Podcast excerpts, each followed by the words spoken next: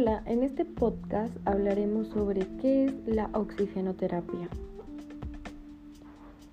Bien, la oxigenoterapia es un tratamiento de prescripción médica en el que se administra oxígeno en concentraciones elevadas con la finalidad de prevenir o tratar la deficiencia de oxígeno en la sangre, llamada hipoxia, las células y los tejidos del organismo aunque su principal indicación es para la insuficiencia respiratoria crónica. En los últimos años, el uso de esta terapia se ha extendido también a los centros de cirugía estética, como alternativa al Botox y la mesoterapia.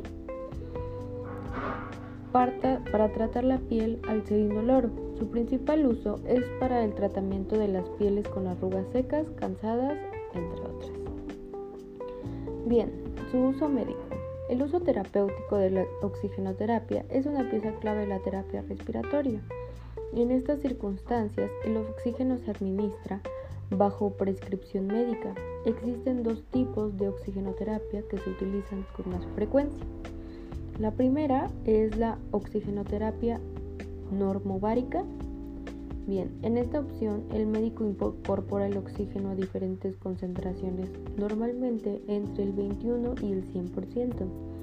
La administración se puede realizar mediante cánulas nasales o mascarillas, entre otras opciones. La segunda es la oxigenoterapia hiperbárica. En este tipo de oxigenoterapia, el oxígeno se administra siempre al 100% de concentración.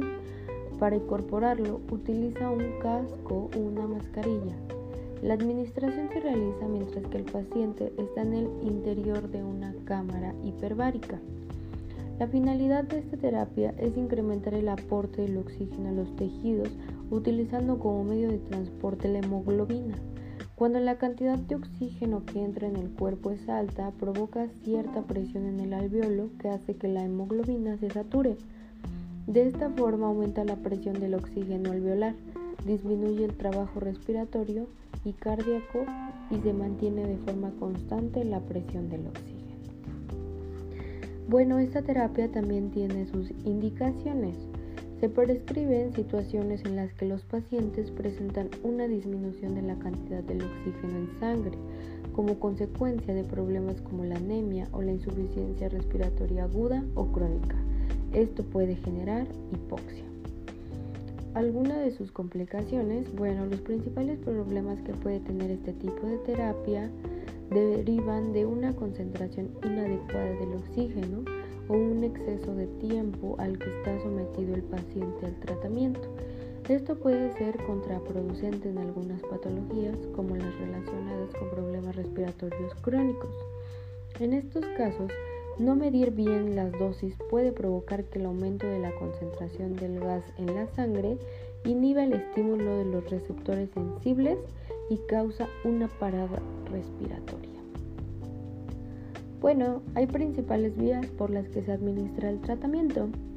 Eh, en los pacientes con respiración espontánea, la terapia puede ser aplicada por las siguientes vías, como cánulas nasales, mascarilla simple, Mascarilla Venturi.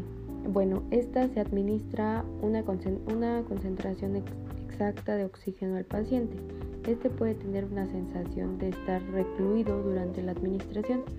Eh, no permite ni comer ni hablar, así como tener calor o mostrar una ligera irritación en la piel.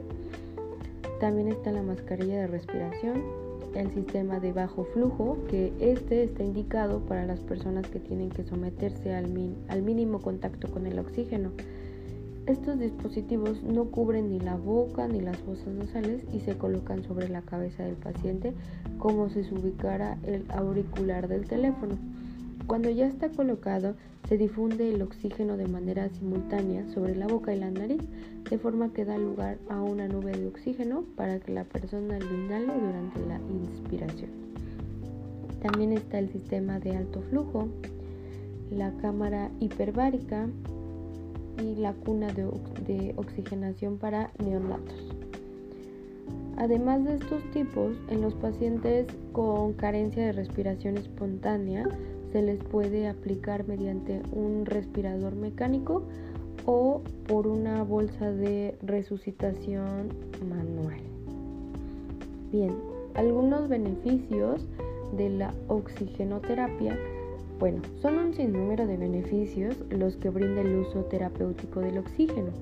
Para quienes padecen de patologías cardiopulmonares, es importante resaltar que el beneficio principal es la mejoría de la calidad de vida, ya que el suministro de oxígeno permite generar más energía para realizar la contracción muscular y por tanto permite cubrir las demandas cinéticas en las actividades cotidianas, proporcionándole una mayor independencia funcional al paciente dentro de los principales beneficios de la oxigenoterapia descritos en la literatura encontramos entre otros los siguientes.